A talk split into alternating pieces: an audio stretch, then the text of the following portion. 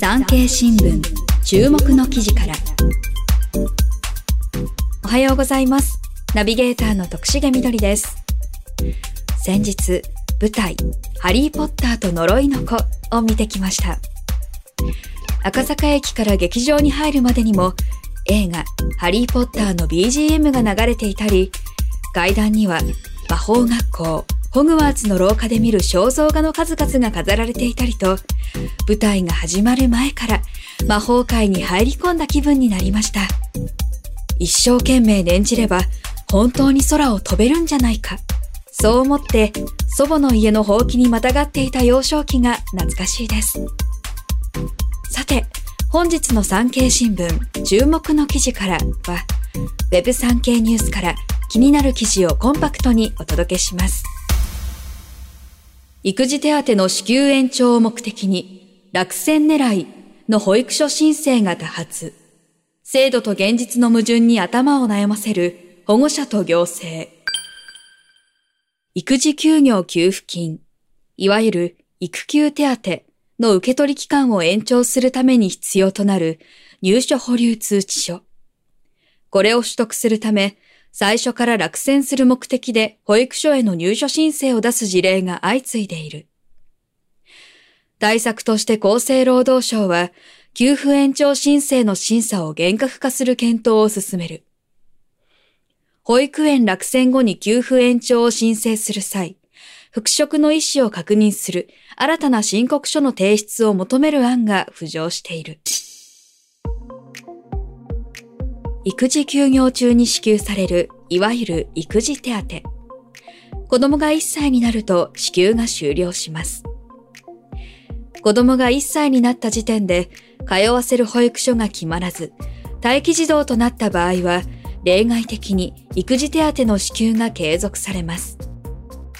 子供が1歳になる誕生日に合わせて、年度の途中で保育所に入所するのは現実的ではなく、多くは4月の入所です。このため、1歳の誕生日から次の4月までの期間の育児手当をどうするか、保護者が頭を悩ましていることが今回のニュースの背景にあります。こちら、詳しく解説します。保育園にあえて落選して育休手当の延長を申請。育児休業給付金、いわゆる育休手当は休業前の賃金の67%を受け取ることができる国の制度です。支給される期間は育休取得から180日目までですが、180日を超えても子供が1歳までは賃金の50%が支給されます。例外的に最長2歳まで受給を延長することも可能です。ただ、最長2歳まで受給を延長するためには、保育所に申し込んで落選することが要件となっています。そのため、子供を入所させて復職する意思がないにもかかわらず、あえて抽選倍率の高い保育所に申し込むケースが各地で続発。本当に入所を希望している子供が当選できなくなるなど、問題点が指摘されていました。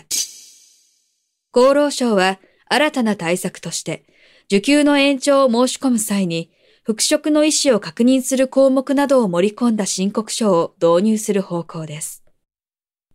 これまでは自治体が落選者に発行する保留通知書があれば延長の手続きを進めることができましたが、新しい申告書の導入で育休給付の支給が適切かどうかを判断しやすくします。導入には一定の周知期間を設ける予定で、来年4月の入所申請には影響しないとのことです。保育園入所は4月が現実的。落選を承知でやむを得ず申し込む親たちが感じる違和感。育休手当を延長するために落選狙いの保育所申し込みをやむを得ず実践している親たちの間では、制度に対する疑問の声が上がります。倍率の高い保育所を自治体が案内し、落選狙いを後押しする事例もあるとのこと。背景には、年度の途中で保育所に入所する難しさもあるようです。神戸市に住む30代の女性は、11月下旬、生後9ヶ月の長女の保育所を申し込みました。落選狙いです。神戸市のホームページの情報を参考にしながら、0歳児の空きがなく、倍率が高い保育所を1箇所だけ選んで申し込みました。窓口の担当者には、倍率が高いので入所させたいなら複数の保育所に申し込んだ方がいいと言われたそうですが、深くは問いただされなかったとのこと。育休手当の延長を指南する情報は溢れていて、わざと落選した人は職場の同僚にもいると女性は言います。この女性は来年の4月に引っ越す予定で、職場復帰もそのタイミングで考えているそうです。引っ越し先の近くの保育所を真剣に探すとのことで、今回の申し込みは、復帰まで育休給付を受け取るためのものです。女性は、長女が1歳になるのは2月だが、2月の入園は非現実的。はじめから入園しやすい4月に照準を合わせた方が、職場復帰など予定を立てやすい。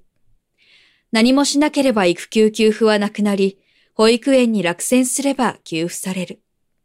制度の仕組みに違和感がある、と訴えます。落選狙いを行政が手助け。関東地方のある自治体では、入所保留通知書が欲しい、と直接要望されることがあるそうです。この自治体では、親の本当の希望を把握できるよう、保育所を申請する際、選考順位の引き下げを希望するかを記入してもらっているとのことです。さらに、別のある自治体では、育休給付の延長を希望する親に、あえて満員の保育所を教え、保留通知書が発行されるよう配慮しているとのことです。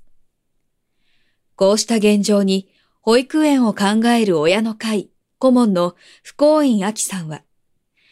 現行制度は混乱を招きかねない。